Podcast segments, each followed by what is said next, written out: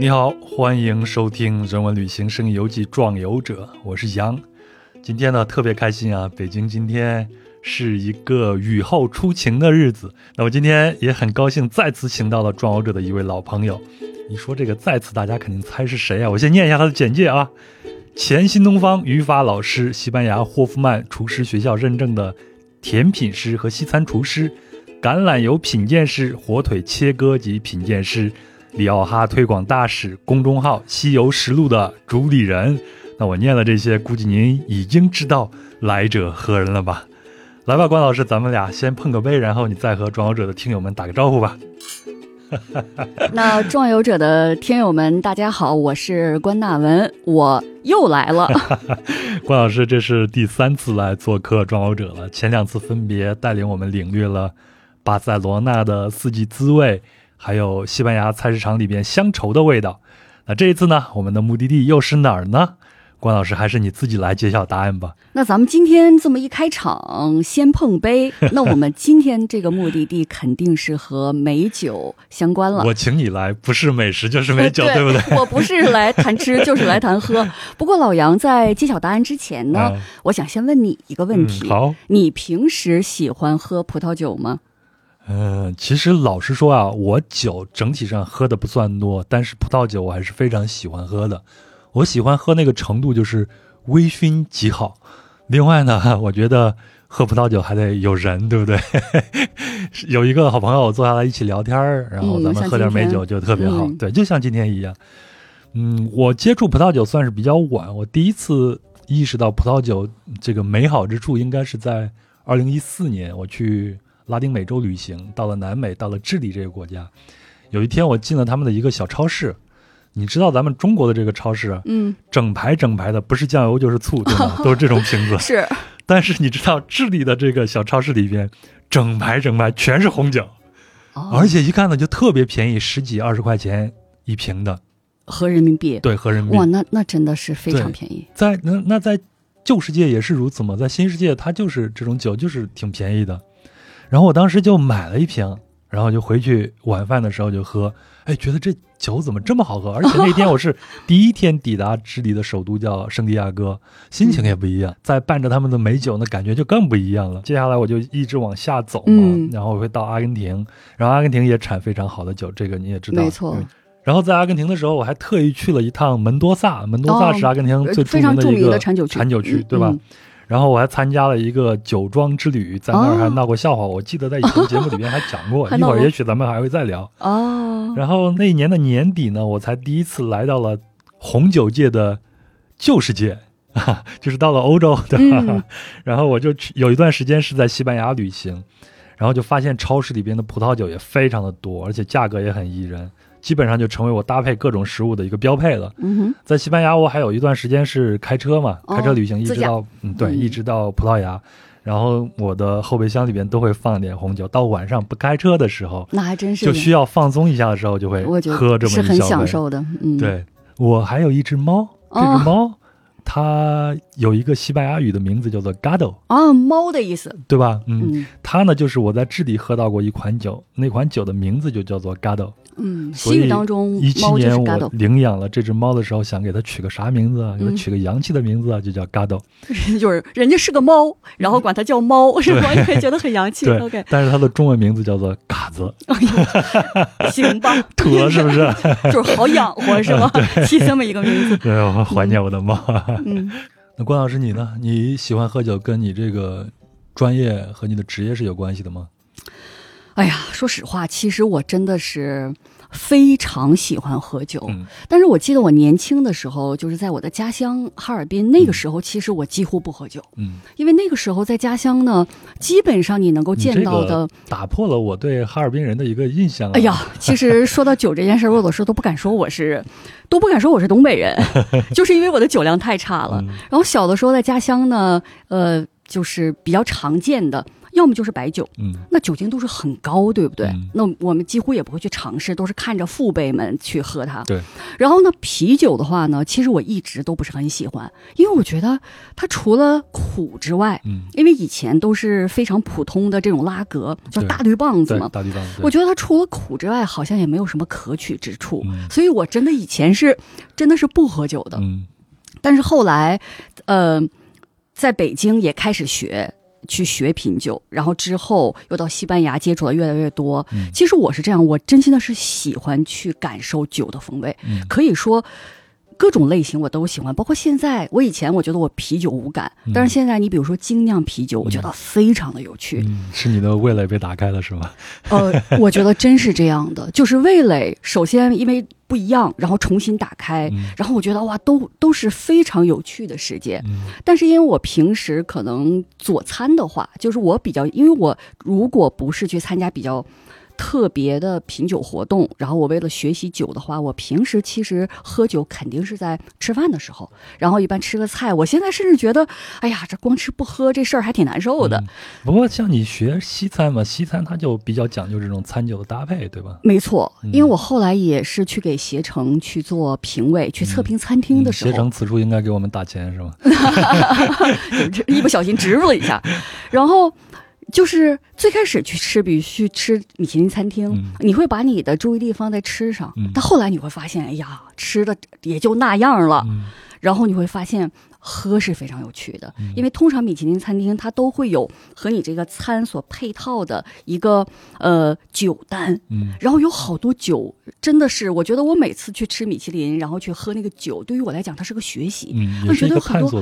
非常非常的有趣，嗯。但是呢，我喝酒其实还是有点硬伤的，就是我刚刚有提到我的酒量太差。了，然后经常有人还跟我讲，他说：“哎呀，没关系，你还是喝的少，这酒量绝对是可以练出来的。”经过我这么多年的实践，我的感受就是酒量能练出来这事儿纯属扯淡，真是这样。那为什么？因为你能不能喝酒，这个其实取决于你身体里面有没有能够分解酒精的酶。对，这个酶你没有就是没有。嗯，现在是科普知识啊。哦，这真的是个人深刻的感受。但是我发现有一样东西你可以练出来，嗯就是你对酒精进入你身体之后，你的感受状态，嗯，对，这个是可以练出来的。是那比如说，我最开始我不喜欢喝，因为我喝完了之后有点晕，哎，我觉得这个不行，对吧？我需要清醒。但是后来你发现，哎，由于你太想去感受酒中的风味了，嗯然后你就接受了这种状态，嗯就从头就开始晕着啊。比如参加一个这个晚宴活动，从头就开始晕着，晕到最后，那其实练出来的是我对自己的这种状态的一个接受度，哦真不是酒量，这是我个人的感受啊。嗯，老杨，你怎么样？你酒量怎么样？我酒量不算太好，而且我喝酒，我前头也说了，就是嗯喜欢那种微醺的感觉，而且嗯我喝酒一定要喝这种高兴的酒，就是我自己不高兴、不开心的时候，我是一定不会喝酒的。哦那还真是。对，因为我非常害怕失去控制的那种感觉。那你开心、高兴的时候，还有身边有朋友陪着你，嗯大家一起聊点有趣的话题，像今天这样，对不对？咱们做场生意，喝点美酒，而且那个时候也不太容易醉，我发对啊现，对啊对啊越开心你其实越酒量会越好，对 就是感觉，或者说你同样还是这个酒量，你的那个状态、你的感受是不一样的。对，我觉得，我觉得你说的非常重要的一点是那种感受。我觉得在嗯这里边重要的不是酒量多少，对，是感受，就是那种感受。嗯，在这种我享受这种环境、享受我们对话的时候，我那种感受是非常棒的。对，酒它多或者少，它已经不是一个重要的一个嗯标准了。没错，哦，这个真的是特别。今天我又学到一个，对我真的是个人感受，对因为我一直不死心，嗯总有人跟我讲说你能练出来，我说别扯淡了。嗯因为我经常有的时候去参加，比如说去参加一些活动，一晚上我可能喝比如十六种酒酒，甚至更多。嗯，但是量上它就是再不够，它也在，其实还是量也不少的。对对于我的承受力来讲，但是真的不行，对就始终练不出来。对。不过在这儿，我觉得咱们嗯也有必要提醒一下大家，不要硬憋自己的这种酒量。酒这种东西啊，小酌怡情，对吧？是，高高兴兴就好了，喝多了就伤身了哈。好，那现在是不是可以给大家介绍答案了？咱们今天的目的地到底是哪了？咱就扯了半天了。其实，因为我不是第一次来到我们的节目了，嗯然后大家对于我之前的一些身份可能比较熟悉。嗯其实老杨你在介绍我的时候，我不知道大家有没有注听有没有留意到，其实我真的是多了一个身份。嗯那这个身份是什么呢？就是里奥哈的推广大使。哎，哎所以关老师，嗯哼，你知道吗？嗯在江湖上，大家识别骗子的啊，啊就是看他的头衔有多少，头衔多的人一定是个骗子。啊，还有这样的一个事情。跟你开玩笑，开玩笑，你的都是实打实的有证书。还真是，其实我还是没有把我其他的头衔都，幸亏没有都展示出来。那今天呢，我们的目的地就是里奥哈。嗯那里奥哈是可以说是西班牙最负盛名的葡萄酒产区。嗯那为什么我会作为它的推广大使呢？是因为今年二月份的时候呢，我看到了一个里奥哈推广大使的一个招募计划。嗯然后这个计划其实呢，不是我不是第一时间看到的，嗯是我的一个小伙伴发给我的。嗯他发给我的时候就跟我说：“他说，亲，我觉得这个就是为你量身定做的。”然后我一看，果然哈，嗯然后我就投了简历，然后就毫无悬念的入选了。我们去这个投简历的时候，这简历里面肯定你要写一些。就是你为什么觉得你适合？嗯然后其实我也借这个机会回首了一下，嗯我发现其实我和这个产区还真的是挺有缘分的。嗯因为我最早接触呃专业的葡萄酒品品鉴是在二零一零年。嗯那你想，大家最开始你学葡萄酒品鉴的话，你肯定把你的注意力放在那些，比如说，首先你得锁定法国这样的国家吧，嗯咱得学那经典产区吧。嗯我当时买的第一本大部头的专著，啊你都想不到，它的标题叫什么？叫做《酒窖里的珍藏：里奥哈葡萄酒》。啊！但是那个时候，我绝对想不到我会到西班牙去学厨。然后我到了巴塞罗那之后，我在巴塞生活了八年。然后在这个八年之间，我其实去过两次里奥哈，嗯这就是一个缘分嘛嗯。当然，我也组织过很多活动呀什么的。总之呢，我写了一份热情洋溢的简历，就入选了，嗯这样一个过程。嗯，哎，你说这个里奥哈呀，我第一次听到这个名字，你跟我说，你这个在西班牙语里到底怎么发音啊？它的这个拼写是 R I O J A，对吧？在西班牙里怎么发音？你第一次跟我说聊哈聊哈，我还真以为这是一个法国地名呢。呃，是这样的，因为这里边你看关老师上线了，嗯就这个单词，你会发现它里面有两个辅音字母，嗯。然后这两个辅音字母，关键它的读法和英语都是不一样的。你比如说这个开头这个字母 r，、嗯。那在西语当中，当然它是个那种卷舌音，嗯。我一直都卷不了。嗯，然后但是也不也不影响我表达哈。嗯。然后最关键的是后面那个字母 j 的话，嗯。它是发呵的音，啊。所以你会发现这个单词如果西语去读叫做 lioha，嗯。也就是最后这最开始这个 r 我要发的呃，但我卷不起来哈嗯 l i o h a 嗯那我们把它翻译成中文就是里奥哈。然后这个单词是这个读法，但是这里面有一个点，其实还挺容易混的。你像我以前没想过这个事儿，嗯我后来才弄明白，这个涉及到什么？这个有点像这像这件事情。比如说我去巴塞罗那之前，嗯我我那我认定巴塞罗那是个城市，嗯，当然我去了之后，我发现呀，它也是个城市。哎，这个转折，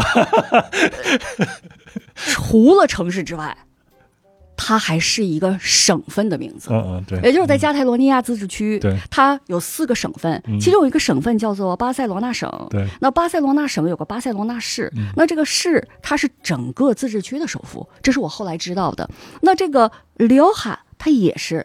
和它有、啊。也不是完全相似哈，嗯。当然我们想说一下大家对它的理解，嗯。因为在西班牙它有十七个自治区，这个里奥哈如果前面加上一个呃，语法老师终于上线了啊！嗯如果前面加上一个冠词，嗯那我们读作拉里奥哈，嗯 L A 对吗？对，加上 L A，、嗯这是西语当中的一个冠词，而且这个冠词表示阴性。嗯，对阴性阳性，终于做回了。语法老师，虽然讲的是西语语法、幸好我懂一点，哎你知道我在啊，因为你去过那个，对我在哥斯达黎加，我的房东就跟我讲阴性、阳性这些东西，真是这样把我真的给迷惑坏了。且你知道这个阴性阳性，我有的时候真的就用错。嗯那这个自治区呢，你比如像加泰罗尼亚，它就有四个省，这个拉里奥哈它属于。它属于什么情况呢？它只是一个单省，嗯但是它在行政级别上，它是一个自治区级别的。啊那我们就叫做它单省自治区，嗯，但是读法一定要把这个冠词加上。拉拉呀，拉了辽哈，嗯然后之后呢，我们今天说的这个是一个葡萄酒产区。嗯。那这个产区呢，如果我们是要说全了啊，叫做 DOCA 嗯。Rioja，嗯。它其实是一个产区的概念。嗯。然后，当然我们平时就简称叫做 Rioja。嗯。然后这个葡萄酒产区其实它不仅仅是这个拉里奥哈这个自治区，嗯。它还涉及到另外俩自治区。嗯，这两个自治区，一个就是它北部的这个巴斯克地区，我想知道，对。对很、很多应该听友都有听说，过，在西班牙是一个比较特殊的一个地方，和加泰罗尼亚他们都比较特殊，对。因为他们总觉得他们是那么的与众不同，和其他的西班牙人。当然，还有一个共同点就是这两个地方的食物都非常的好吃，尤其是巴斯克。嗯。然后这是一个，然后还有一个就是在里奥哈也相当于北部，但稍微有点偏呃东边的这个，它叫做嗯呃西班牙语就是 Navarra，、嗯那我们中文翻译成纳瓦拉。嗯这个地方产很多非常好的蔬菜。所以你在讲这些的时候，我脑子里面就是开始在想西班牙地图啊。那基本上这个辽哈就在西班牙的一个北部，对吗？大概的位置。没错嗯，确实是在西班牙的北部。让我们可以有一个相对比较明确的坐标，因为我们通常到西班牙是以游客的身份。嗯对那我们的坐标就是就是哪里呢？当然是首都马德里。基本上大家去落地也差不多，要要么是马德里，要么就是巴塞罗那。没，错，它是在马德里以北三百五十公里的。嗯但是三百五十公里，我们如果乘坐交通工具，其实我没有什么概念的。嗯然后，那我们通常如果从中国，比如国内出发到西班牙，嗯那我们航班最多的肯定是到马德里去的。嗯而到了马德里之后呢，你可以选择转机去里奥哈。那我个人觉得一个更好的方式，其实就是你坐个火车。啊当然，还有另外一种方式，我觉得是一个更好的方式，就像老杨那样，你，比如说？对你自驾，对为什么呢？是因为这个里奥哈，它应该有大概两百家酒庄，嗯它都是向游客开放的，啊，而且辽海还是挺挺大的一个嗯范围。那酒庄酒庄之间其实肯定是有一定距离的。如果你自己有一个车开，然后你就可以开着小车在不同的镇子上，而且沿途都很美，一年四季都很美。嗯我觉得这一定是一个更好的选择。对，嗯，我觉得在西班牙开车还是挺方便的，而且它确实像你说的，自然风光很美。没错，好，那这个地方你一定得有好的葡萄，对不对？你我一四年我去阿根，一六年我去阿根廷的时候去了嗯门多萨，门多萨，对门多萨，他当时我们的导游就跟我说，这个地方之所以会产生呃会产这个好的葡萄，是因为他们旁边就是安第斯山脉，安第斯山脉就是山区嘛，就造成了一个小气候，嗯，然后光照也非常的足，另外山上的一个雪水能流下来浇灌土地，所以就产非常好的这样的葡萄。那辽哈它有这样的一些地理上的优势吗？或者气候上的优势呢？它是这样啊，嗯那有一点是肯定的，如果你想酿造出好的葡萄酒，你首先肯定是要种出好的葡萄。对那植物的生长，那肯定需要这么几个几样东西，嗯对吧？有水、养分，对你需要热量。嗯但是这个热量不仅仅是，嗯、来自于方方面面，温度呀，然后还有光照，其实都带来热量。当然，嗯同时需要阳光，因为你需要光合作用。对，然后老杨，你刚刚也提到说，这个安第斯山脉和雪水孕育出了好的葡萄。对，那里奥哈也是有山有水的。嗯其实你无形当中总结了一个规律，就是山和水对于葡萄、对于葡萄酒产区的重要性。嗯那我们先来说说里奥哈的山，因为它的南北两侧都是山脉，嗯，因为它的北边是大西洋，大西洋的话，它吹的那个风是嗯寒冷潮湿的北风。然后呢，咱北边有山，是不是可以挡一挡这个风，，嗯，对吧？所以就又形成小气候了。没错。嗯然后辽哈产区南边它也有山，那其实产区南边是什么呢？它是西等于说西班牙中部高原非常热，非常极端。嗯，那咱南边的山是不是也可以把这个极端的气候也挡一挡？啊这个南北都有。然后呢，辽哈东边四百公里开外嗯是地中海。啊，那你可以想象，我刚刚提到的这几个，阳光就有了。呃，其实阳光是一方面，嗯地中海它是一个，它是一个水域。哦那这个水域会带来什么？它肯定是会调节温度的，对对对同时它也带来了降雨。对，所以我刚刚提到的，无论是大西洋、中部的高原的极端气候，以及地中海，其实它们都会对温度和降雨产生很大的影响。嗯那有了南北两侧的山脉，这个影响就变成什么了？那我们说影响是一个中性的，它可好可坏。嗯有了这两个山脉，影响就是正向的，啊就是它遮挡住了。但是呢，它又得放一些东西过来，因为这个嗯山脉的高度，那这个说起来就比较复杂。该拦的拦，该放的放，没错，所以它老天爷赐饭吃，这真是这样嗯，它既带来了合适的降雨量，又保证了葡萄成熟所需要的热量，哦真是这样。那我们刚刚说的是山，那我们也得说说水。嗯这个有一条河，这条河叫做埃布罗河，西班牙语读作 Ebro。那我个人觉得这条河是不是也可以叫做这个里奥哈的母亲河？嗯它是呃自西向东流流淌，贯穿整个产区。嗯然后这个河呢，它还有七条主要的支流，它的支流形成了山谷。那你想啊，这山谷人家自己肯定得有自己的微气候，嗯包括不同类型的土土壤。对那这样呢，其实就使得整个辽哈这个产区，它其实还是非常多样的。嗯这就是一个。那你刚刚有问我，辽哈确实是非常得天独厚的，在地理方面嗯，当然土壤土壤会有点复杂，嗯那肯定也是适合的，只是我们不想去把它说的更复杂。对，那咱们再另开一期节目专门讲土，好吧？好的，那这看起来辽哈确实是一个上帝眷顾的一个地方。那它是怎么就一步一步成为了现在的一个最负盛名的葡萄酒的一个产区的呢？那我们首先其实想说到中世纪，那中世纪的时候，整个辽哈它无论是葡萄种植还是酿造都有所发展。对，嗯那为什么呢？是因为那个时候的修道院嗯是。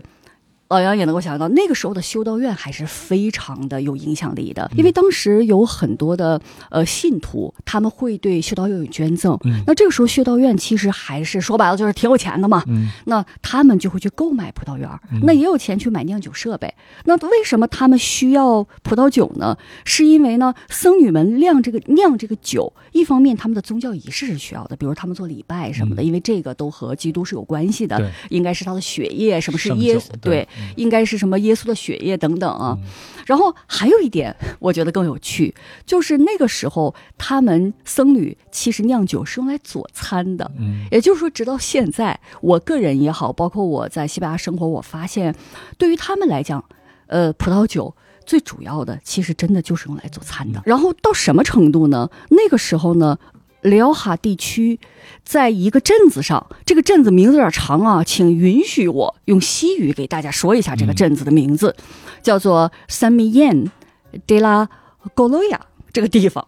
那这个地方呢，它有两个非常著名的修道院，然后这俩修道院的名字倒是挺萌的，一个叫做 Suso，、嗯一个叫做 Uso，我这名字太萌了，俩修道院。像两个日语的名字。我也，然后就这两个修道院，竟然是当时最大的葡萄园的所有者，嗯所以真的是起了很大的作用。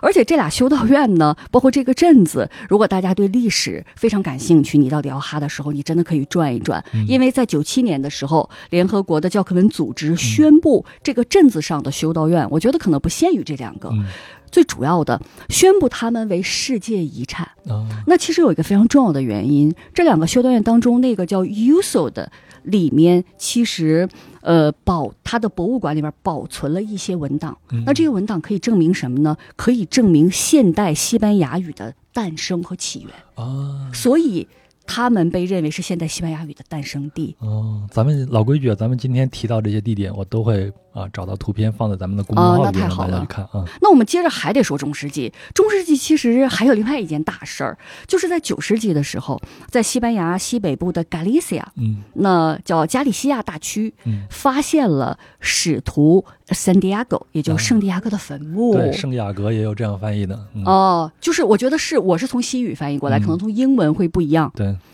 然后那于是就出现了，我想我一说大家就知道出现了朝圣之路。啊，这个在咱们壮游者的节目里边分享过啊。拉里奥哈自治区的首府这个地儿，呃，这个单词读起来也没有那么轻松，叫做 Loglonio。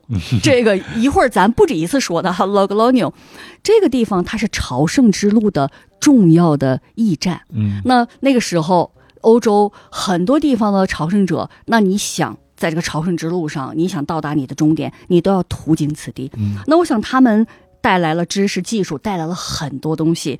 那与此同时，肯定也促进了葡萄酒贸易，因为大家在路上可能也需要一些面包，包括酒。对文化融合越多的地方，它的文明发展就会更快一真是，包括嗯美食，包括文化都是如此。都是这样。然后接下来呢，历史又前进了，嗯到了十九世纪了。然后十九世纪在三四十年代的时候呢，有这么两个。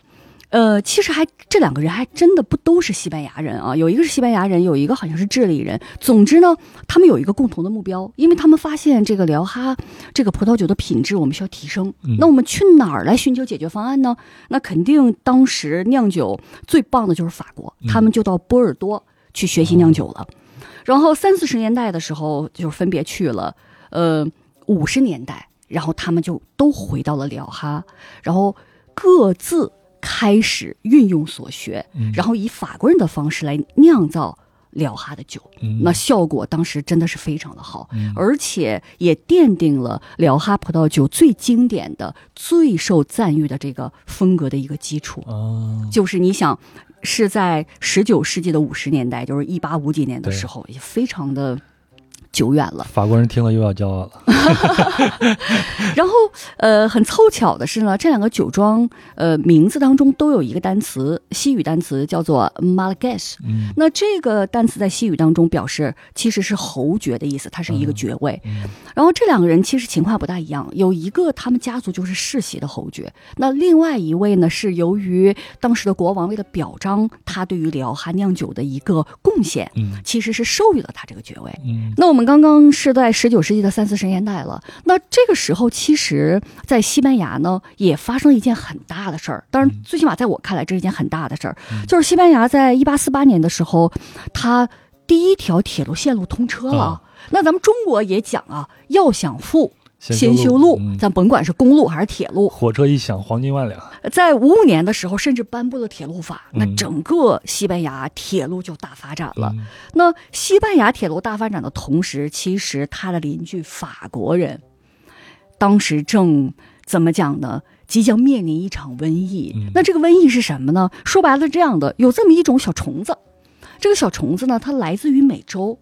这小虫子喜欢吃什么呢？它喜欢吃葡萄藤的根，肯定是无意当中被人从美洲就带到了欧洲来。我记得最早可能是在英国，那在大概在一八六七年的时候，在法国南部就出现了，它就摧毁了当时法国的葡萄园，然后开始在欧洲就蔓延了。嗯那那个时候，这个酒业这对法国、对波尔多是非常重要的，嗯所以当时有很多波尔多的酒商，他们就来到了辽哈。其实我觉得能够有这样的机缘，也是和我们刚刚说的那两位，呃。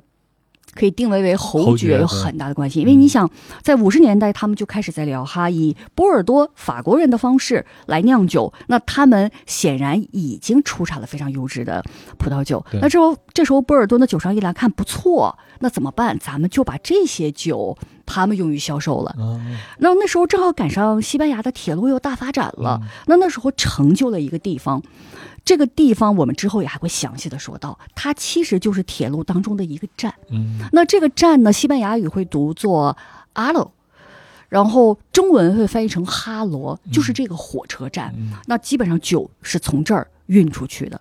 那夸张到什么程度？这个火车站，这个整个这个地区，它甚至成为了很多法国酒商的第二故乡。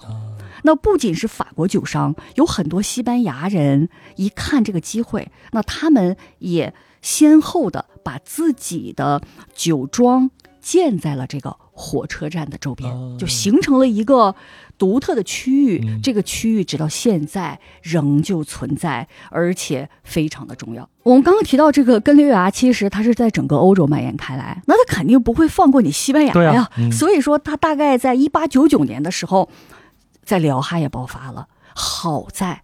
那在此之前，由于法国人来到了里奥哈，最起码有二十年，里奥哈已经形成了自己的风格和知名度了。嗯那我想呢，整个的葡萄酒业的复苏，它也只是一个时间的问题。嗯那这个时候，由于里奥哈他自己出名了，那大家就有了一种意识，我得保护我自己的知名度。嗯那怎么样呢？当地的葡萄种植者还有酿酒师，他们为了保护自己的品牌，就做了一件大事儿。这件事儿就是在一九二五年的时候，嗯那准确的日期是六月六号，还挺会选的哈，嗯日子挺吉利的，对吧？我也不知道西班牙人是西班牙人也讲究这么想的。然后呢，他们选择这一天就创建了西班牙的第一个原产地命名。当然，我们现在习惯性的去翻译成法定产区，嗯在二五年。第一个，然后呢？其实西班牙这个国家，我真是觉得命运，哎呀，还挺坎坷的。然后这个辽哈他们成立了这个原产地之后呢，整个国家其实非常的动荡。嗯嗯，那个时候首先有内战，然后内战就走向了弗朗哥独裁对。弗朗哥这个人还是真是啊，我觉得大家一般接触西班牙历史的时候，对他都是有印象的。这个在您第一期来做客的时候，大概聊了一点点这样的话题。对我，因为我对他印象太深刻嗯了，甚至比如说，如果没有记错，是三八年到七五年，嗯就大概其这个断线。然后弗朗哥独裁之后呢，第二次世界大战。嗯那直到什么时候？直到七八七十年代，可能嗯这个事儿，我那我想整个在世界范围内，嗯包括里奥哈，他到了七八十年代才迎来了又一个大的发展。啊那这个大的发展，它之前的意识就是我要保护我的品牌。然后呢，我我我个人觉得，就是他们经过一百多年的实践，他们会觉得法国人的这个酿酒体系，呃，对于他们是非常适用的，嗯是因为当地啊，呃，有一个葡萄品种，这个葡萄品种西班牙语会读作 Dan Blanio，嗯那我们中文翻译成丹珀。我觉得这个翻译还是挺挺美的。嗯也简单，容易记住。这个葡萄品种呢，非常适合用橡木桶来熟化。嗯那我们知道，波尔多酿酒它最主要的风格是什么呢？波尔多的风格首先是混酿，嗯就是我们今天喝的是一个单一的葡萄品种。那波尔多的风格就是把不同的品种混到一起混酿，这第一个。第二点非常重要，就是我们要用橡木桶来熟化它。嗯那在里奥哈，它最适合种的一个葡萄品种叫做丹珀。这个丹珀恰恰是非常适合用橡木桶来说话的，因为不是所有的品种都适合，天作之合。对它适合。然后以它作为主角，又混上了主要，比如说另外的两三个品种，去增加一下它的风味，就形成了这个里奥哈最经典的这样的一个风格。嗯于是他们就在七八十年代创建了这个熟化体系，嗯然后还有非常严格的控制系统，然后他们沿着这个方向又迎来了认可。那这个认可还真是一个挺大的荣誉。嗯呃，在九一年的时候，他们成为了西班牙第一个优质法定产区。嗯其实。老杨可能对西班牙酒没有那么关注啊。嗯其实现在西班牙的葡萄酒的法定产区是有七十个。嗯，那我们说第一个就是里奥哈，嗯在二五那年优质法定产区肯定就不会有只有俩，啊。第一个就是呃里奥哈，嗯。另外一个在哪儿呢？就在我曾经生活的加泰罗尼亚地区。啊。那个地方也出产好酒，那个地方如果我用加泰语去读，叫做 o l a t 嗯。那西班牙语应该是 o l a t o 嗯。就这样的一个地方，哦也就是这样的两个。但是，是不是说西班牙其他地方的七十个产区，咋就你俩？人家难道没有这么优秀吗？没有这么优质吗？其实也不是，是因为后来呢，可能就是发现这个体系可能是有一些滞后的。嗯那我们也不再据此来作为一个评定的标准了，但是好像又没有什么更好的标准，所以说保留下来，目前西班牙只有这两个叫做优质法定产区。哎呀，这一段啊真的是听的，就是又融合了历史，又融合了西班牙的葡萄酒发展的这样一个知识程。对，真的是长知识，还甚至还有点波澜壮阔的这种感觉呢。啊，那是因为我的这个表述是吗？因为咱说历史嘛，关老师不就又上线了吗？园艺课也上了，历史课也上了，西班牙语课也课也上了。怎怎么整啊？我这个，其实咱咱那咱就别上课了，咱带着我们去现场看一看，好不好？嗯哼，你你给咱们讲讲，你去辽哈，你去过两次吗？没错没错，嗯去过两次辽。哈到底什么样子呢？哎呀，话说我去这两次啊，嗯还真是这么讲吧，这两次其实感受截然不同，但是他们有一个非常大的共同点，这个共同点就是我都不是以游客的状态去的。嗯我为什么说我的去的状态不是以游客的状态？因为我觉得咱要是作为游客，是不是得做个攻略什么的呢？那我完全不是。嗯然后肯定不会干这个。其实我特喜欢做攻略，但是我那两次去是这样的，呃，这两次之间时隔了有五年。嗯然后第一次是在二零一三年的五月份，其实到西班牙不久，还在适应这个国家，西班牙语也，呃，其实也没有特别的入门儿。嗯然后我第一次为什么去辽哈呢？其实我是去散心的嗯，为啥呢？因为吧，我在巴塞第一次被偷了。啊，准确点说，我不是被偷了，是我东西丢了。哦，当时就很郁闷，然后很郁闷。我为什么会选择里奥哈呢？嗯是因为很凑巧，当时正好里奥哈可能邀请国内的一些讲师，嗯当时去里奥哈考察，嗯然后他们正好在五一假期的时候呢，其中有一个讲师就是我在一零年去学葡萄酒品鉴的时候我的老师，对。然后他听说了那本巨著，对吗？还真不是他的书。然后他当时就听说我去巴塞了，因为巴塞附近也有酒庄。那他说，那那这样，我们约上先到巴塞附近的酒庄转一转，然后之后我们再去里奥哈。当然是他们再去里奥哈。酒庄之旅开始了。对，但是也没我什么事儿。嗯然后那个时候很凑巧，有一个男生，等于说也是他的粉丝，然后就从里奥哈到巴塞和我们会合。然后那个男生当时是在里奥哈大学，他读的专业应该是葡萄栽培，嗯而且他应该读的是博士。应该当时我还记得他说啊，他应该如果他能够顺利的拿到博士学位，就是中国第一个这个专业的博士。我当时觉得哦好厉害，就是还挺厉害的嗯，然后就认识了这个男生。然后我一想，哎呀，我这需要散散心啊，我去哪儿啊？我干脆去聊哈吧，因为对这个产区一直也挺好奇的，正好又有小伙伴接应，我就跟他说，他说来吧，然后我就坐着小火车就去了。嗯我发现人在不同的阶段，你关注的东西是不一样的。嗯你想那次我也被他他们带着去那个最有名的小吃街，嗯，去吃最好吃的东月桂西。街是吗？没错，啊没错。一会儿我们还会提到你看我是做。过资料的。可以啊，一看就做功课了。然后我肯定是被带过去吃了嗯，那我肯定是好吃，但是真的没有什么特别深刻的印象。但是那个烤蘑菇的老爷爷，我当时是拍了照片的嗯，那我是有印象的。然后其他的我们也去酒庄了，嗯。然后我去酒庄了，哎，啥烤蘑菇了，爷爷？这个咱们一会儿还会再讲吗？这？这一会儿咱得啊。特别的说啊，重头。嗯。然后我当时他们也带着我去参观酒庄了，我还记得我去酒庄还干了一些什么事儿呢？当然也不是第一次参观酒庄了，但是我进了那个酒庄之后，我就闻了一闻嗯，我突然间就说了一句话，因为当时除了他之外还有另外一个姑娘嘛，他俩就看我，就是非常惊讶的看着我，我说：“哎，怎么有一股火腿味儿？” 你想我去一酒庄，然后他俩就看着我，然后我在想说。因为我对于自己的这个嗅觉我是非常自信的，你有这蛋咱不能这么扯，对不对？哎你哪个？你那个时候火腿品鉴是这个证那那那远没有。还没有。但是我在想，说我为什么会有这种感觉？是因为我为什么能去西班牙？是因为我有高中同学嘛，嗯一直呃在马德里念书，定居在巴塞，然后我们一直互动。其实他每年回国的时候，因为他当时当时做的是贸易嘛，嗯每年回国的时候都会给我带火腿，嗯，而且他送给我的火腿肯定是那种，那现在我作为对品鉴师是那种呃一定是橡果的。嗯，那大家啊你想一想，你那桶叫什么？它不叫橡橡木桶对吗？对对，虽然可能比如说是不同的种啊、不同的属啊，但是它一定是有大的方向。嗯也就是说，我的嗅觉是没毛病的。哎，我昨天晚上看那个《杯酒人生》啊，因为啊里边大家都会不停的提到说嗯我自己的这个味觉非常的敏锐，嗯对吗？我我之前一直觉得这个是玄之又玄的一个事情啊，嗯，看来确实确实是有这样的一些，呃，一定是存在的，啊一定是存在的。好吧，我相信你啊，然后当时还有一个挺逗的事儿啊，就是因为我知道那个老杨也是 河南人，嗯，因为我因为咋了？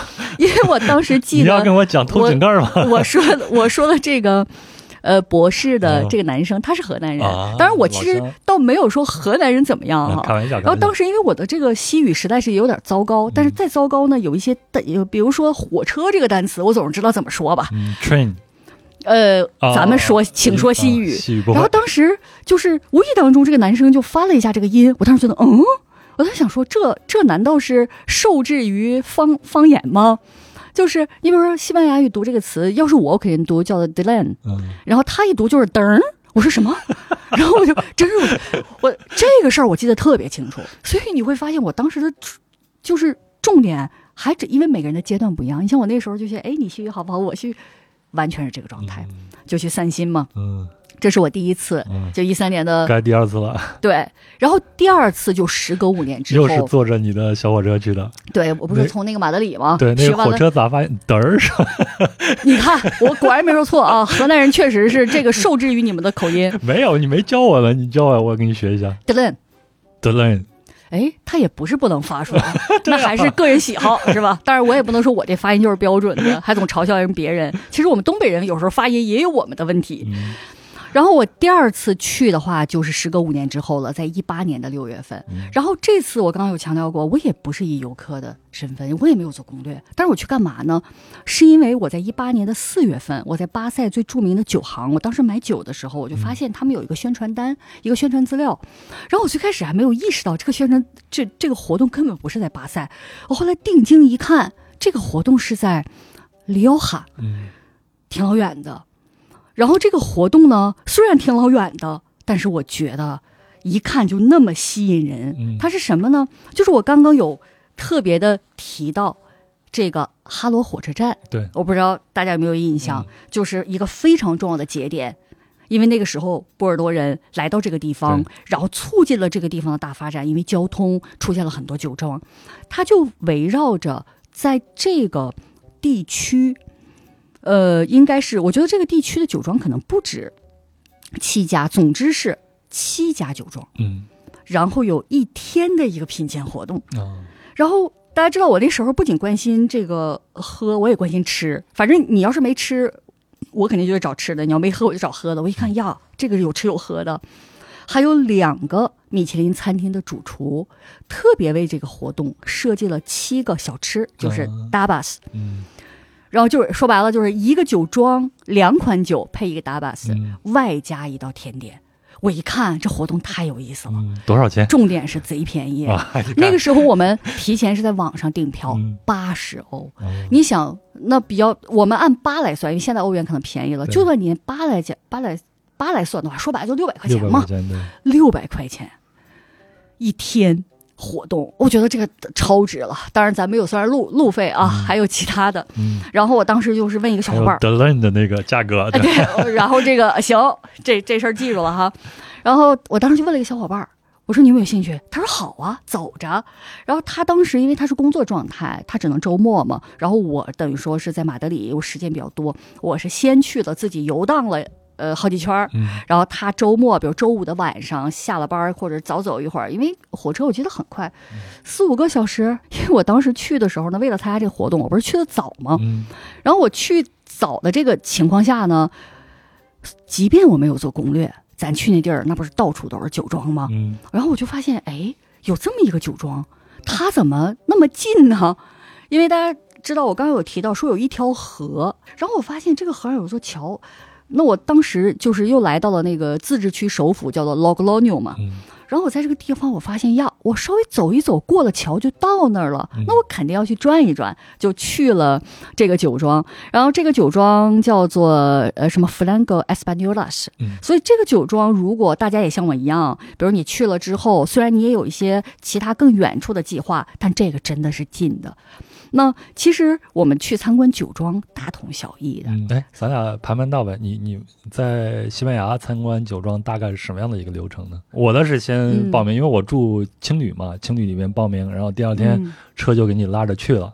哦，拉着去呢，然后先给我们拉到一个呃，因为门多萨，我指的是阿根廷的门多萨，门多萨那个地方也产很好的橄榄，先给拉到一个橄榄油的油庄，然后品尝了好的橄榄油，然后吃了很好的。那种面包，面包上面撒那个含有大蒜那种橄榄，太好吃了。完了，你吃饱了，你知道吧？垫完底儿了，然后下面是连续三个酒庄。哎，这还挺科学的。对啊，然后连续三个酒庄让你参观，基本上进去以后就会有个导游带着你去给你讲，呃，我们的葡萄是什么也是一天的行程。对，然后各种的容器，对吗？还有这种葡萄酒是怎么做出来的，让你参观一下。然后就是品鉴，你如果感觉好的话，就买一点走。就 OK 了。嗯，大概那我我明白了，嗯你参加这个就有点像我到其他地方旅行的那个叫做叫做 tour。tour 对，哎呀妈，咱俩这个发音也不太一样哈。嗯那行行，就就这么这事儿过去了哈。以你的为准哎啊。那不不好讲，这个我发音这个事儿我也不敢说，我是就那是这样，里奥哈呢也会有这种比较专业的公司，它是用来组织这种的。对那如果你觉得哎这样的话它比较省心的，嗯也是可以的。然后我在那个酒庄参观，那酒庄其实。大同小异，但是我在这个酒庄有个非常大的收获，就是我一看呀，人都这么和善，那我赶紧提个问吧，嗯就是我今天晚上打算去那个小吃街，我究竟去谁家吃呢？因为我到了其他地方，我特别喜欢去跟当地人去沟通，嗯然后让他们给我推荐。咱不能都信，但是咱手里是不是得有一个大概的呀？对吧？？嗯然后西班牙人真的是非常热情。嗯当时首先有一个，我问的是个姑娘，这姑娘又组织她的男同事，嗯，两个人就开始、在酒庄里边问的是吧？对酒庄里里边俩人给我写呀，写的可认真了。嗯这个酒庄，呃，不是这个小吃店，你要吃这个，就恨不得给我。当时他们是给我写了六个他们推荐的小吃店，嗯每家还一款招牌菜，啊，就我就是类似于什么那？烤蘑菇肯定有什么鹅肝，不是土豆鸡蛋饼，甚至还有什么牛排烤乳猪这种，就是呃还有一个甜点。我一看好，然后我就拿着，然后我这个晚上我就来到了这个小吃街了。嗯，月桂街，嗯没错，就是月桂街。里奥哈第一大特产就是葡萄酒，嗯第二大特产可能就是这蘑菇，啊，并不是说这个菜，就这个食材。嗯这个蘑菇，我不知道咱们中文怎么翻译。我小的时候，我们家乡翻译成口蘑，就是那个白蘑菇。啊，口蘑，你们翻译成什么？在我们也叫口蘑呀，我我发现西班牙可能有百分之六十的这个蘑菇，西班牙语叫做 champignon，、这个名字还挺有意思的。百分之六十的蘑菇都来自于里奥哈这个地方。哦就是当地的一大特产，这也不奇怪，就是为什么他们能把这个蘑菇做成那个样子。嗯两个人给我写的单子上，第一个就是这个小吃店，这个小吃店西班牙语叫做 Soliano，、嗯然后这个小吃店的这个烤蘑菇，然后我当时是一进去之后，我马上就知道啊，这不就是我第一次他们带我来的那个地儿，哦是因为我看谁看这老爷爷，嗯这个简直，呃，可以说是里奥哈重要的，就是 Logroño 重要的一个景点。嗯就是咱们中国有采蘑菇的小姑娘，嗯这个里奥哈有烤蘑菇的老爷爷，但是有有一件事情非常遗憾，这个老爷爷应该是去年过世了。哦，然后他们家是三兄弟共同来经营这个，就是一个小吃店。这个小吃店养活了三家人。不仅如此，据说他们还上过西班牙的报纸。嗯我的感受就是，它的美味已经超越了中西餐的界限。嗯就为什么这么讲呢？因为我一直都是中餐胃，后来嗯学西餐，其实是花了好长时间才能够欣赏、接受西餐的美。对，但是即便如此，我在吃吃的时候，我明显能够去区分说，哎，中餐的美和西餐的美，为什么？因为它的味觉上都有很美好的感受，嗯但是对你的心里那种满足感是不一样的，对对对吧？对你吃中餐，我这个我一说了你就懂，嗯，但是当你吃这蘑菇的时候，超越了这个界限有一限。种记忆就超越了这种记忆，就是你已经不再想什么这么玩意儿，简直太好吃了。嗯它是咋烤的呀？它是这样啊，它为什么其实会给你这种感觉？首先它是热乎的，它烫，它不是热乎，它烫，它甚至能烫嘴。嗯你想，作为西班牙人，哪能烫嘴的东西，这吃怎么是比较多非常罕见。嗯然后它，你说怎么怎么烤哈？我发现了，这个老爷爷过世之后，我不知道这个手艺有没有人学了去，但是呢，我认为我是得到真传的一个，嗯因为我对他这个东西太感兴趣了，我特别喜欢给小费。嗯，我这我确实有给小费的这种习惯，啊，然后然后我发现他们那地儿是这样：当如果他们收到的小费是多于一欧的，比如说你给的是一个大的钢本儿，一欧两欧，他们会整体的去喊一下，有一个口号，嗯来振奋一下，说那意思，呃，我也记不住当时说的什么，嗯。我觉得感觉就是，哎，我们又收到了两欧小费，关二爷打赏两哎欧，，有 这感觉，然后就是大家特别的亢奋。你要知道，我吃那一顿饭可能就几欧，我能给两欧的小费。嗯我那次为什么给他两欧的小费？首先，我经过他们的允许，我拍了一段视频嗯，哇，这个太珍贵了。然后，可能是因为我不止去一次，他们注意到了这个亚洲的姑娘对她对这个东西如此的感兴趣。那老爷爷还给我传授了一些非常重要的点，比如说他撒盐的时候，嗯然后他给我讲，他说：“我跟你说啊，我撒这盐啊，你知道是什么吗？我是把这个细盐和他那个盐片儿混一块儿的，嗯就是他还给我讲一些要领。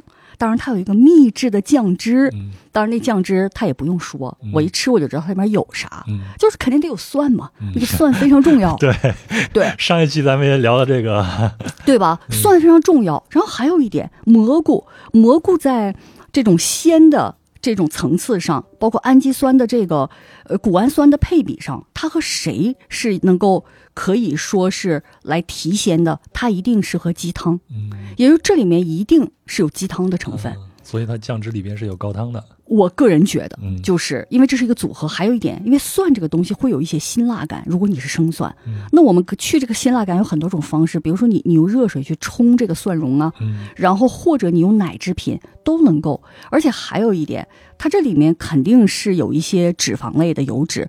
这个油脂，因为它有两次，它第一次其实淋的我觉得是橄榄油，嗯那第二次浇这个秘制酱汁的时候，我觉得它这个酱汁大概率的应该就是黄油里面。啊或者说就是奶制品，就是我一吃我就能知道是什么。而且后来我回到巴塞之后，我自己复刻出了这个烤蘑菇。嗯然后当时跟我一块去的姐妹说：“哇，你太厉害，你怎么做出来的？”嗯其实就是这个。然后我回国之后，我也试图做，但是我发现咱们国家那个蘑菇不一样，它有点小，嗯就人家那个都特大，最起码人有大有小，摞摞一摞嘛，咱这嗯摞不上。哎，它是明火烤啊，还是嗯那个？它其实是一个呃，它是其实是有个铁板，它类似于铁板烧。然后我也去实践了一下兄弟姐妹们给我推荐的这个招牌菜门哈。嗯哎呀，就那么回事儿吧。但是我自己又发现呢，因为我一下发现了，呀，有一个我挚爱的，呃，怎么讲呢？它不是辣椒，它其实是一个，呃那我我不说辣椒，我说什么呢？它也不是甜椒，总之它其实是个辣椒类的东西。嗯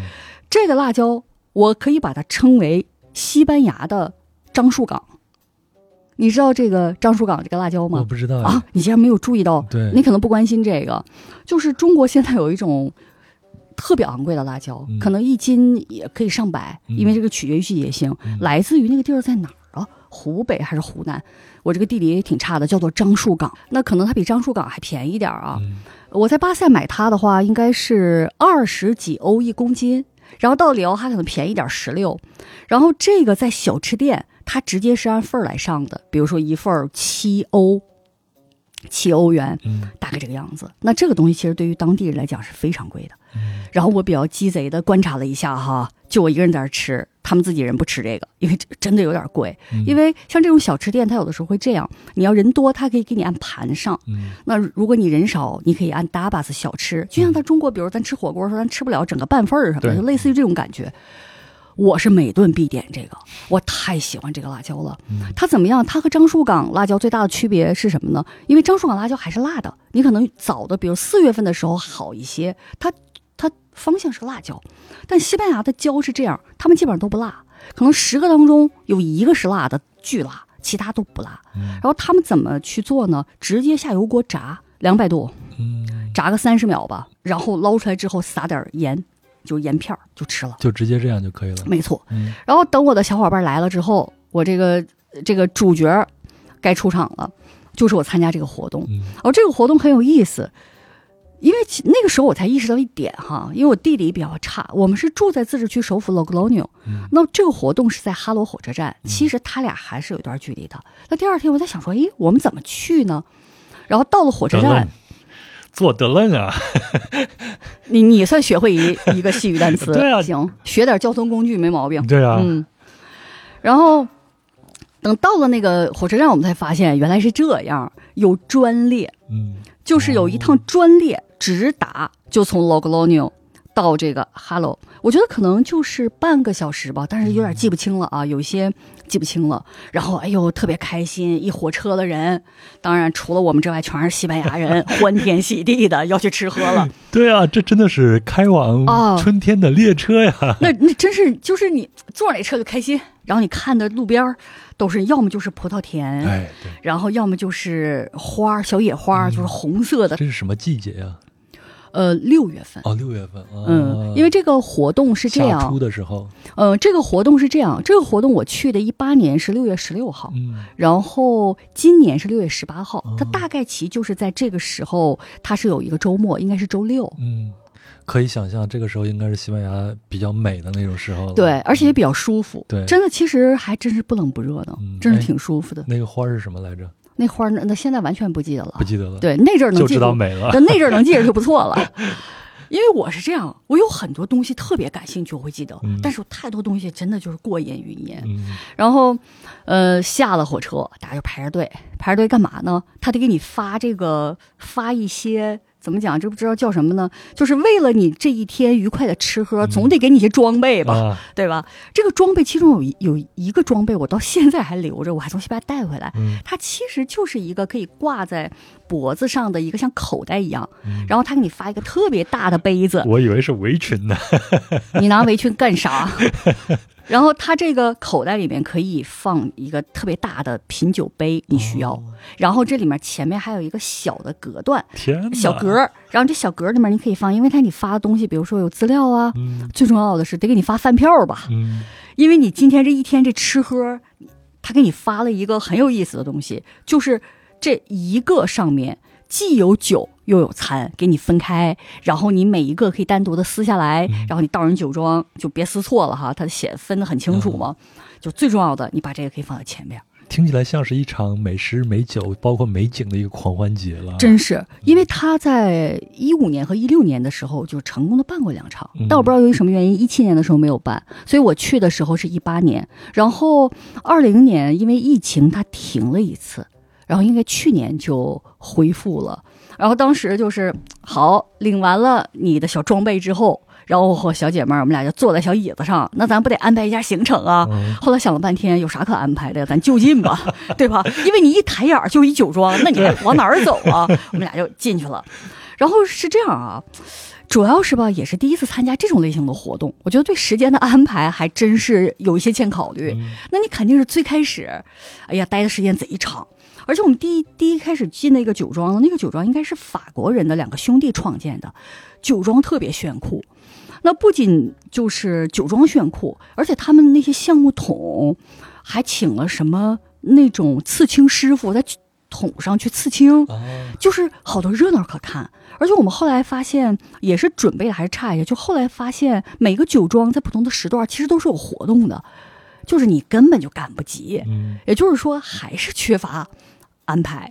然后我们就 就看热闹吧。对，然后进到一个地儿，我和姐妹也有分工哈，呃，就去，比如说先把酒倒上，把菜领来，然后他负责拍照，嗯。然后我就开始就是尝，嗯。然后我们俩就开始交流，因为我那个小伙伴他平时可能喝干白比较多，嗯。对红葡萄酒其实他觉得他自己说他可能并没有什么呃鉴赏力，嗯。然后每次我们俩就是倒完之后，呃最开始其实你还是很认真的在品酒的，然后又怎么样？但是到了这个后越到后来，其实你已经进入了另外一种状态了。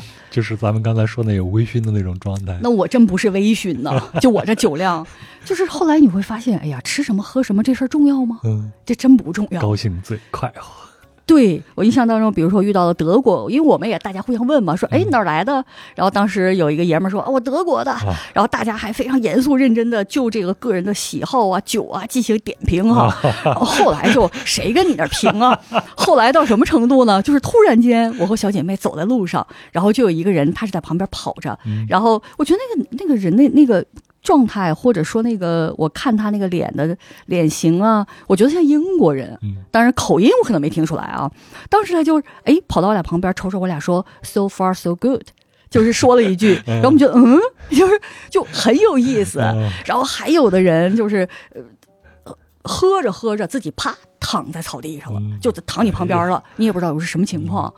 就是他们比咱们还是舒展的多得多。嗯就是各种这样，然后还有一个我记得很有意思的事儿，就是，嗯、因为我们到一个酒庄，除了领酒之外，肯定是有吃的。对，然后到最后，我们去一个那个酒庄是非常有名的，而且在中国早就进到中国了，应该叫做橡树河畔。嗯然后因为那个橡树河畔属于一个大大名庄嘛，酒我喝过很多次，所以你就是呃注意力也没有特别在酒上。然后呢，到什么程度？到最后啊，连小吃都懒得领了，我们俩连吃的都没去领，就是懒成这份儿。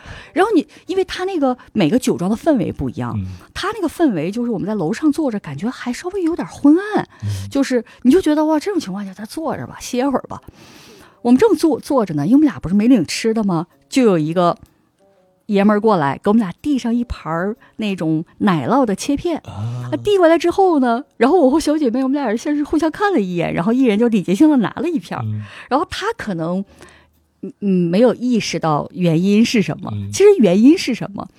就是在来之前，我和我小姐妹在里奥哈那天晚上吃喝的时候，嗯当地人给我们说了一个表达法。嗯这个表达法是什么呢？就是当你喝葡萄酒的时候，如果有人给你递上来奶酪，意味着什么？他想欺骗你。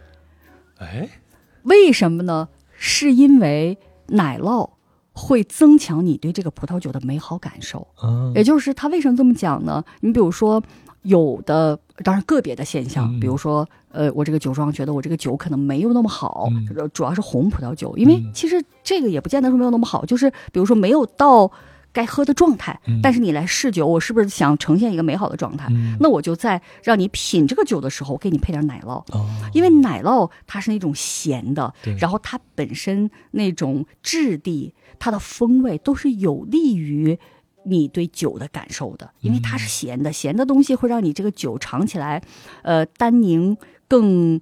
顺滑就没有那么涩口，嗯然后可能酸度也没有那么高，然后总之让你这个酒酒体又饱满，就让你的酒更好。然后我们刚听过这个表达法，这哥们儿肯定不会往这儿笑，嗯给我们俩递过来，然后我们俩就，然后他走了之后，我们俩在那儿笑，我们俩说：“哎呀，怎么这么有趣呢？”就是那种现实版，其实没有什么关系。嗯。然后当时还有一个很有意思的事儿，就是我当时虽然没有做什么攻略，然后我记得我有朋友，他好像曾经也是进口一个酒到中国，然后他当时说，哎。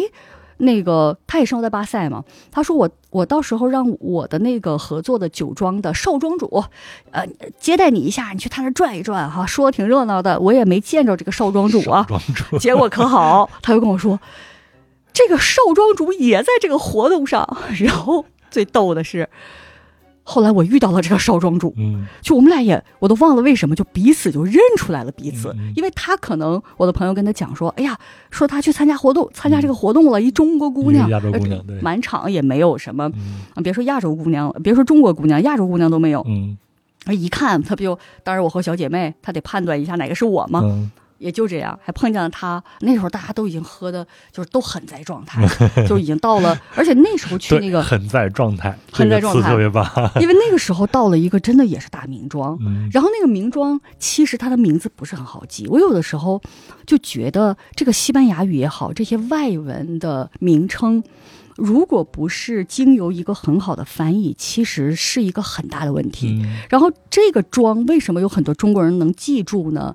如果我去，如果我去说酒庄的名字，你就别说你了，就是我还得我得对着念，我都记不住。嗯但是它有一个非常有名的葡萄园的名字叫什么呢？中国人把它叫土豆泥。所以在酒友之间，大家一整就是哎土豆泥，所有人都记得清楚。嗯然后他那个葡萄园的其实西语名字叫做东东娘，啊，所以音译土豆泥是对吧？，这就非常成功。嗯就大家都记住了，所以这里面确实存在这个问题。嗯当时我们其实就是在土豆泥嘛，人讲那么好的酒庄，酒庄也很漂亮，大家已经没有经历什么酒庄漂亮，大家就觉得哎喝挺高兴哈，来碰个杯，然后大家照个相，就是已经进入到这样的一个状态了。然后还有一个非常大的遗憾是什么呢？就是因为我觉得时间的控制太糟糕了。嗯然后这个活动应该是我忘了，好像十点还是几点？呃，开始时间我记不得了，但是它结束的时间我记得非常清楚，是晚上的六点钟。嗯然后我和我的小伙伴儿，我们俩有一个酒庄，就等于说我们匆忙赶到这个酒庄。这个酒庄的名字特别好记，叫做 Muga。嗯当我们赶到那个酒庄的时候，其实就是六点钟，那人家肯定是关上门，我们就进不去了。嗯那为什么说很遗憾呢？那酒其实，呃，还是都是常喝的酒，但是最后的甜点就在这个酒庄。留点遗憾，下次再去最好了。你别说，我还真是有计划，嗯呃，有可能再去。为什么？因为从去年开始，我发现他这个活动又有了一个加持。嗯这个加持是谁呢？他请了一个人，嗯呃，在加泰罗尼亚地区，就是我住的呃巴塞的附近的一个省啊，叫做 Girona。Girona 省有一个餐厅，这个餐厅曾经被英国的呃 Restaurant 杂志两度排名世界第一。嗯这个餐厅呃是三个兄弟他们来打理的，然后这个三个兄弟呢每都有分工的，嗯。这个大哥是主厨，嗯。然后老三是甜点师，这老二那肯定你就得侍酒师嘛。嗯。然后这个老二是一个，你想餐厅都两度世界排名第一了，他作为侍酒师，他也是无数的荣耀。嗯。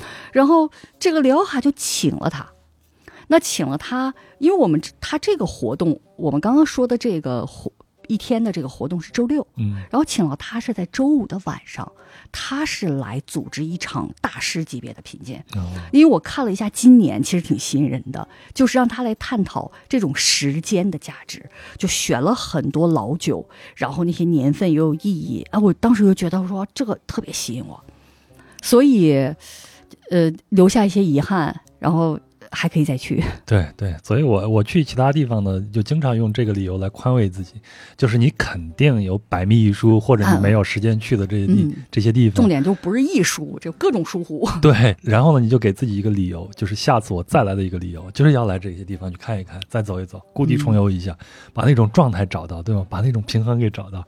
你看，我今天学了，真学了不少词，哎，平衡这个词，你们你平时很少用是吗？嗯但是用在食物上，嗯这就是听听你们专业人士会经常用到“平衡”这个词，但是对我们这种专业人士的话，我最可在意挺难感受到这种层次的。呃我因为我觉得平衡特别重要。嗯就是你可能在不同的层次上，但是你只要是平衡的，它自带一种美感。嗯然后你像辽哈的葡萄酒，它其实是可以做到非常平衡的。嗯包括我们之前在谈论历史的时候也说，里奥哈的这个酿酒其实受到了波尔多风格的非常大的影响。嗯那其实波尔多风格最核心的第一点就是它是混酿的，因为这个混酿这有点像什么？我不知道这个老杨你喝不喝茶，喝不喝普洱茶？嗯，我比较少比较少哈。嗯你像咱们中国的普洱茶，它也会怎么样？就是不不仅是普洱茶，尤其是普洱茶非常明显，它是会拼配的。嗯比如说还有一些编号，什么七五，应该是什么七五四二，有一些编号。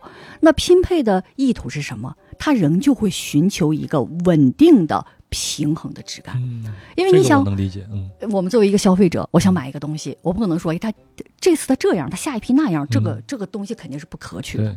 所以说，那波尔多风格，首先它是通过混酿来寻求，当然它为什么会混酿，也是因为这个天气多变嘛，咱也不能每年都保证。那咱们比如说今今年它这块好点，那块差点，咱说把它搞到一起，嗯总之都是为了寻求一种稳定的风格。嗯所以说，里奥哈酒它它的平衡，首先是因为这个。那之后我们说有一点非常重要，它其实就是橡木桶熟化。嗯而且里奥哈是这样，他是从波尔多人那儿学到了这个，但是我觉得他把这个发扬光大了。嗯就像，嗯、最近有一部非常热播的电视剧，我个人很喜欢看。我不知道那个 老杨你看不看，叫做《梦华录》。嗯，我知道这个电视剧，嗯，然后你会发现其中的，呃，宋北宋的时候这种点茶的各种手法，嗯然后现在包括日本，日本的茶道，那很多其实还是抹茶道，对你会发现不都是这些吗？那从某种意义上来讲，你会发现其实日本把北宋的我们对于茶的这种呈现的方式，他继承了。嗯继承之后呢，他可能小心呵护，然后把它以他的方式发扬光大，以至于都成了日本这个国家在茶方面的一个标志。但是我们都知道，对吧？这个是我们曾经历史上曾经采用过的一种方式。嗯因为后来我们的茶就已经变成了叶儿叶片状散茶，因为叶片状其实我认为是更大的，我认为是进步提升的。嗯但是日本主要还是在那个阶段，嗯我觉得都是一样的。嗯然后像里奥哈，我觉得是同样的道理。那他把这种呃混酿的这种方式，尤其是橡木桶熟化的这种呃工艺继承来，结合自己的葡萄品种以及自己的这个风土，因为我没有给大家特别展开的去多说哈。里奥哈很大的一个区域，它其实也是分不同的大区，又分很多。那我们说不同的区域。就像我们刚刚说，有的离北边近，你离大西洋近，那你必然受到大西洋影响，你对的降雨肯定多呀。对，那你这边是离着地中海近，它它暖和呀，你这儿嗯肯定热呀，其实都会影响。那有的品种冷的地儿它成熟不了，就像老杨我们今天喝的这个，嗯冷的地儿它成熟不了，它只能它只能种在东边，离地中海近那边，嗯只有在那边，它才能够发展。然后为什么呃像我们今天喝的这个呃现在特别好呢？是因为全球变暖了，嗯啊，全球变暖了，它的春天对它的春天来了，因为嗯什么？它得特别暖和，它才能熟。所以全球一变暖，哎，它又好了。所以说，真的是有很多的变化。嗯那里奥哈他会根据自己的特点，然后去混酿、去熟化。那它的葡萄酒究竟是什么风格？对首先是这样啊，它一定现在有很多种风格，但是它能，我们能说它最负盛名。我个人觉得，是因为它始终始终都能坚守着，它有一个最经典的，而且最具有可识别性的一种红葡萄酒的风格。哦因为在全世界的范围内，包括我们中国人，我们消耗红葡萄酒一定是相对更多的。对里奥哈产区，它的红葡萄酒一定是它更主要的，也就是它形成了这种风格。那这种风格究竟是什么风格呢？那说白了，一定是在时间的维度上，这种果味儿和橡木桶风味的一个动态的互动。嗯然后里奥哈这个葡萄酒呢，它经一经过一百年的时间，它建立了一个体系，非常严格。然后这个体系是这样的，它首先在风格上很好识别，在标签上也很好识别。嗯所以你看，如果你作为一个呃不是平时关注葡萄酒特别多的人，说我那我怎么尝尝里奥哈的葡萄酒？其实非常简单，嗯首先你锁定红葡萄酒，嗯然后你干嘛？你去看它的背面的标识，嗯。它有一个标识，老杨你能看到我们今天的这个瓶子上，对比如它有颜色。嗯。那今天我拿这个颜色，一会儿我可以我再说它，它不是一个就是最经典的，嗯。它最经典的有三种颜色，有红色的、棕红色的或者是蓝色的，啊。那你马上就能看出来。但这个颜色标志的是什么呢？其实是三种和时间的一个长短的互动关系。嗯那我们通过时间的长短，其实你在调整什么？你无非就是调整说它是果味儿多一点儿，还是橡木桶的风味儿更多一点其实这个要说起来特别简单。你比如说，它一个时间最短的，就是你采收季酿造之后两年才能离开酒庄的这个。那这两年的时间，它使得它这个酒变成了一种，当然这两年是这样啊，你得有一年在桶里，比如一年在瓶子里。那这个有什么区别呢？你在桶里，你显然会受到橡木桶的影响，对因为橡木桶它作为一种木材，它本身是有芳香物质的，嗯而且还有一点，还有一点，木头是有单宁的，它对你的这个酒体都是有影响的。嗯那我们刚刚说的这个两年的这个，它是什么风格呢？因为它毕竟在桶里，包括整个的时间都比较短，它其实还是一个相对比较一个平衡，我又说平衡了，嗯，相对比较平衡的果味儿和橡木桶的风味儿。所以两年的它就我们直观点说，它就是红色的那个标签。标签是红色的，但是那个红也不是正红，但很明显它也不是特别棕的那种颜色，你一下就能看出来。嗯那这个标签儿它风格是什么风格？就是既有果味儿，也有橡木桶的风味儿，嗯它是平衡的，但是由于时间短，它并没有融合的那么好。嗯那它整个的风格相对来讲都是比较柔和的，比如酸度也不是很刺激，哦单宁结构也不是很刺激。嗯因为什么？它之所以酿造成这个风格，它肯定会选适合它的葡萄。嗯那有的葡萄它就不适合存很长时间，它就是这种，所以它形成这种风格。那接下来另外一种颜色就比它深一些，棕红色的这个，嗯它是什么情况呢？它是三年之后才能离开酒庄。哦，时间更长了。对，然后里奥哈就有个非常大的特点，当他选择让他离开酒庄的时候，说明什么？已经到了可以喝的时候，嗯就是开瓶即饮。我觉得这个特别重要。你比如说，有的酒，哇，你开瓶之后你且喝不了呢，因为它没有到状态。嗯里奥哈酒基本上开瓶即饮，因为他把这种承担风险的机会留给了自己，而不是消费者。啊，就是说我在我酒庄存着，好了我才放出去，我放出去就适合喝了。那我们需要做的是什么呢？你反正就这最经典这仨风格，你其中选一个。嗯，那我刚刚说这个三年的这个风格，当然它通常来讲，比如说红色的啊。对嗯，它在桶里放个一年，然后之后呢，呃，可能有一年在瓶里。那我们说还有一年呢，你自己决定，你可以放在桶里，也可以放在瓶里，嗯你自己决定。啊，那我们说它就多了一年这一年带来了什么？我个人的理解，它带来了一个更好的融合度。那这个风格就是它的果味儿仍旧很浓郁，因为我觉得你既然是一个果汁来的，你怎么着也得有水果的气息，否则这可能是就是另外一件事儿了。对，所以说它果味儿、果香仍旧非常的浓郁，同时它已经融合了很好的橡木桶的风味。嗯那这个风味展示给我们就是香料的香气，比如说比较啊甜的，比如说什么，呃。不同的桶可能也不一样，比如说香草呀、椰子呀，嗯有的有肉桂呀，就是类似于这种比较甜的香料味儿。就是说。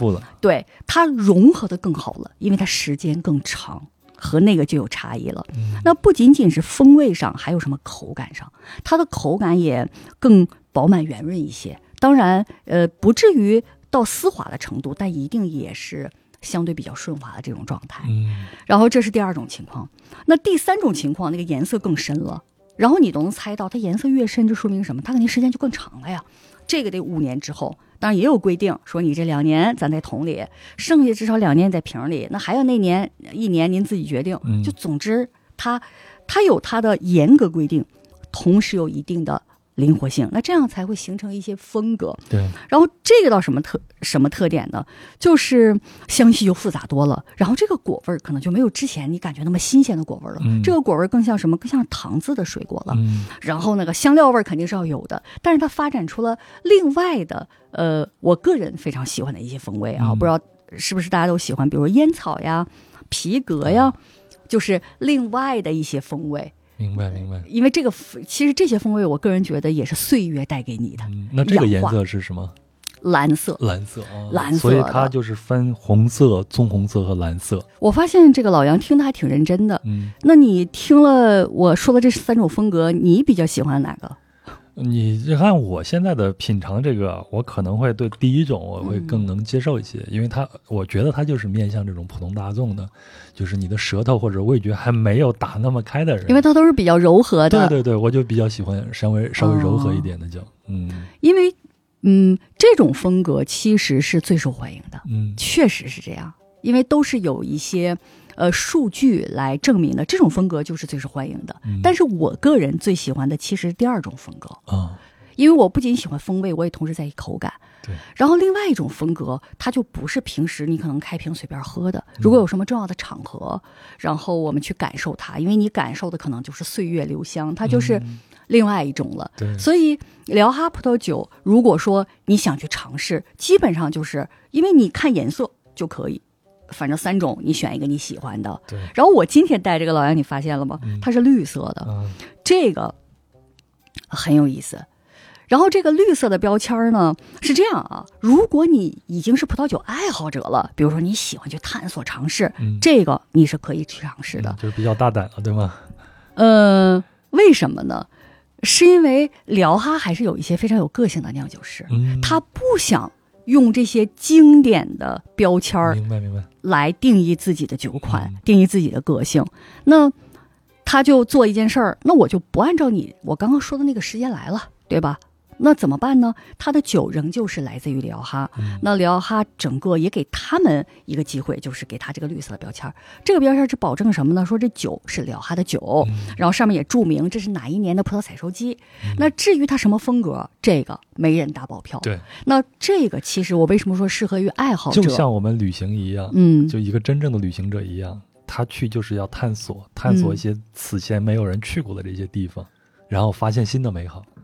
是因为你爱好者，你肯定去要去探索的。嗯所以说，如果你是爱好者，那你可以选择这个。但是这个的选择其实你是需要经过学习的，嗯因为这里面也包括那种，就是真的就是非常年轻，可能就怎么，反正就各种风格，嗯，存在着各种可能性。今天这个下午真的是特别的美好，因为你在讲的时候呢，我想起两件事儿。第一件事儿，昨天晚上我看那个《杯酒人生》，那个男主角呢，就是那个落魄作家哈，嗯。他有一瓶六一年的好酒，他是准备留着等他结婚十周年的时候再打开去喝，哦但是他跟他的太太离婚了。哦。然后最后呢，他在他朋友的婚礼上看到了他太太和他，嗯、太太新的这个丈夫，俩人很很合满，然后呢、嗯。还有了身孕，所以他当即就回到车上，把自己六一年的这个酒给他打开，然后找了一家快餐店，就是这种垃圾食品，把这瓶酒给喝了，还是偷偷摸摸倒。我特别理解他当时那个心境。哦，哇，这个其实挺复杂的，我觉得。对对对。嗯然后第二个想到的画面就是我一六年在阿根廷的门多萨，这可能是我人生中第一次去参加这种酒庄之旅，在那样的一个小城里边，照着阳光，大家喝着美酒。我当时喝的有点多了，哦，我最后在那个留言本上写了几个字儿，写的真好喝，喝多了，然后签了我的名字一样。哦我清楚的记得那一天是二零一六年的九月十号。嗯，那天我对我我那天还认识了好多其他是来自于世界各地的那种朋嗯友。就是你刚才在讲的时候，我就想，这就可能就是你说的，就是进入到状态了，而且我非常接受和认可我那个时候那种状态。对，吃什么不喝什么怕不重要。对我也不怕我在那个时候失去控制了，嗯，这样一种情况。是。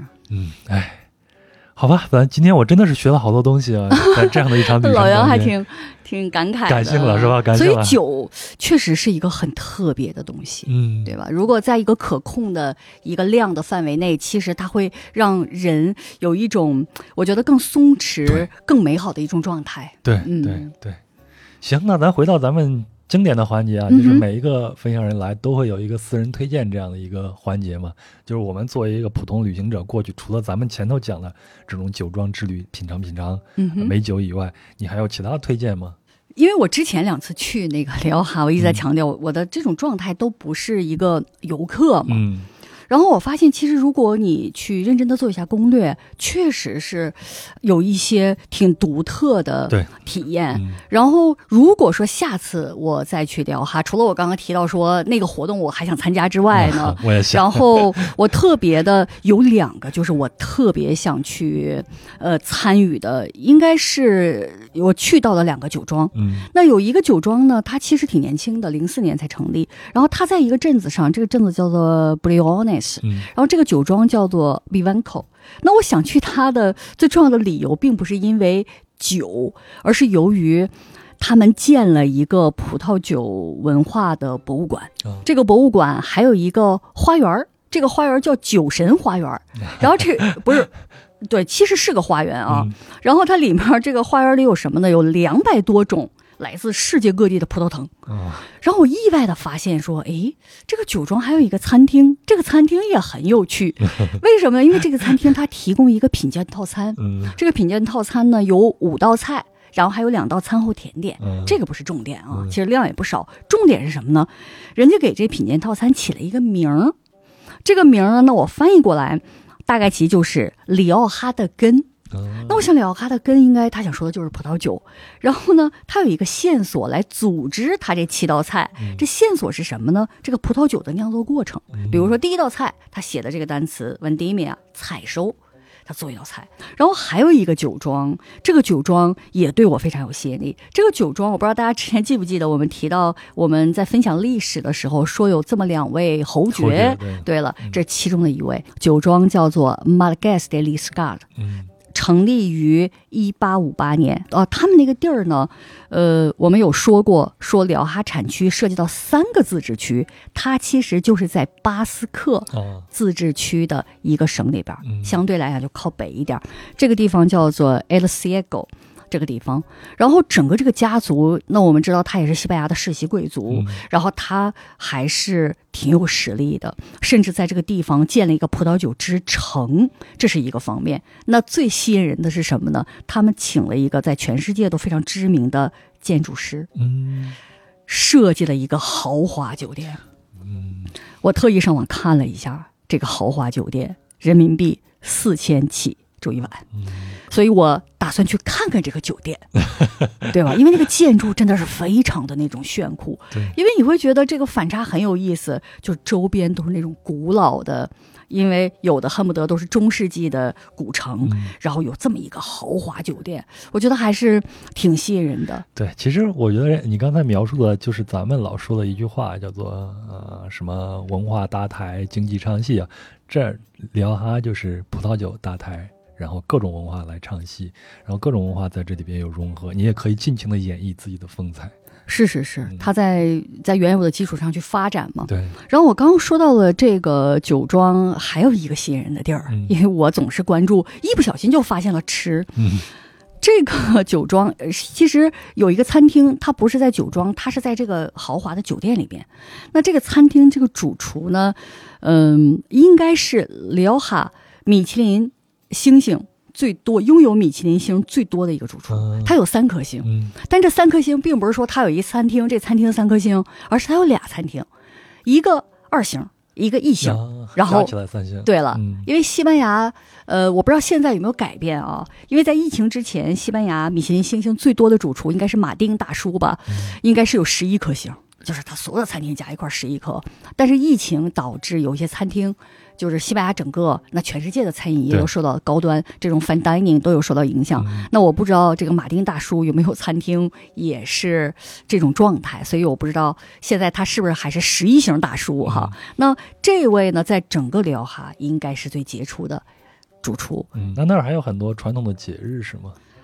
嗯，有这个节日还挺有意思的。这个节日其实，呃，因为如果大家去查资料的话，你会发现有一个节日说起来好像听着那么吸引人呢。嗯我都觉得说听起来挺吸引人的，但是事实上我觉得挺吓人的。西班牙有好多这种，你像奔牛节、西红柿节哎呀，啊这个不相上下啊那西红柿节砸西红柿，这个是扔酒啊！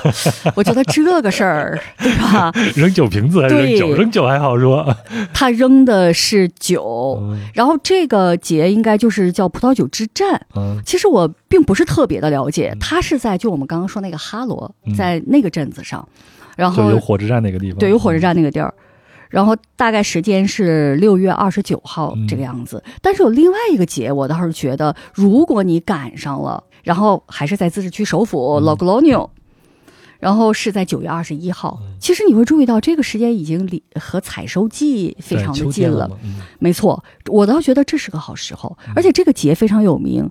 呃，这个节其实是有两个名称，有一个名称更和宗教相关，它叫呃西班牙语叫做 San Mateo，、嗯那我们中文又翻译成圣马特奥节。嗯因为这个节日是一个相对，呃我觉得历史挺悠久的，大概十二世纪就有的一个宗教节日。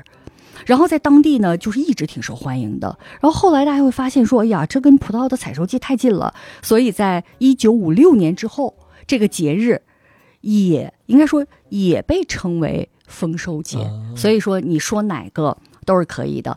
这个其实还是有热闹可看的，呃，因为官方会组织这种采葡萄，啊，因为大家解压活动 是吧？就采葡萄，光着脚丫子采葡萄嗯，然后采完之后呢，把这个葡萄汁会献给这个拉里奥哈自治区的守护神，啊因为西班牙，呃。比如说我所了解到的巴塞罗那市啊，包括什么的，就是他们各个地方都有自己的守护神，嗯，就像咱们中国什么关公是财神，是不是也就类似的这种、嗯。这种感觉？然后除此之外，他会也也会有这种以葡萄酒为主题的这种彩车游行，嗯。然后路上也有各种，街上有更多很多吃喝。啊。我觉得西班牙到什么时候，就是什么节日都少不了大家摆摊儿一块儿吃喝这事儿。已经太久没有进行过嗯这种人群聚集性的活动。今天给我描述这个，我对那趟你去参加那个活动那趟列车、啊特别感兴趣。对，就是哈罗，满车都是人，都是快乐的人，嗯即将接触美食和美酒的这样的人。嗯，对我刚刚忘了说了，其实我会比较关注那些比较特别的餐厅，嗯还有这种有故事的酒庄。嗯那我知道有的朋友你会对和这种自然亲近的活动比较感兴趣嗯，其实辽哈也是有的，而真的挺热闹的。比如说我们刚刚有提到说，这个辽哈的母亲河叫做埃布罗河，嗯在这个河上就会有这种，比如说什么划这种独木舟啊，嗯什么皮划艇啊，这种活动都是有的。嗯然后你其实都是可以可以去网上去找到这种活动来参加。嗯然后还有一个活动就是也有专业的公司，它组织这种热气球之旅。啊想我不知道老杨你做过热气球吗？我没有坐过热气球，但是我滑翔过。你说的是那个滑翔伞吗嗯，？对，呃，我我也做过滑翔伞，但是热气球我做过一次。嗯，我是在土耳其，啊，然后很逗的就是我在土耳其应该是在棉花堡吧，因为太久了。嗯然后我当时我们那个热气球着陆的时候，其实是会经过一片苹果园然后当时小伙伴还摘了一苹果，后来我们觉得还挺甜。然后，然后里奥哈的这个热气球之旅是在哪儿呢？据说，那这个你那葡萄藤可没那么高啊。然后据说是在日出的葡萄园上空，我觉得还挺挺，其实挺美的。所以我这个如果我下次再去的话，我也可以把它列入到我的行程当中。嗯然后还会有什么呢？你可以选择各种交通工具，比如骑个小自行车啊，骑嗯骑着马更酷一点，在这个葡萄园穿行，包括在葡萄园去野餐，这些都是可以去，我觉得都是很有趣的体验，都可以去尝试。对，我觉得今天咱们聊完以后，这个地方也被你给种草了，也会列为我的。如果再去西班牙的话，我可能要去看一看的。目的达到了。对，那咱前头聊这么多关于这个里奥哈的这个葡萄酒啊，那你现在出不去，在国内的话，我们能尝到这样的里奥哈的酒？它在国内卖吗？因为是这样啊，因为有因为是聊还是西班牙，因为我们一直在强调是最负盛名的，所以说它只要是有西班牙酒，它一定会有聊哈的酒，所以这是很正常。你可以去超市，然后现在我觉得在国内，其实我们还是很多时候都是通过网络平台，嗯，对，对吧？有很多网络平台你可以去关注，嗯。然后这些其实都不是我个人就是最推荐的。嗯。然后我最想推荐的，嗯。呃，去品尝里奥哈，包括西班牙里奥哈这些葡萄酒的，包括其他任何国家的葡萄酒的嗯。一个方式，其实我觉得是你可以去那种 wine bar，就是葡萄酒的酒吧，啊，或者是那种呃怎么讲叫做 bistro，是不是？嗯。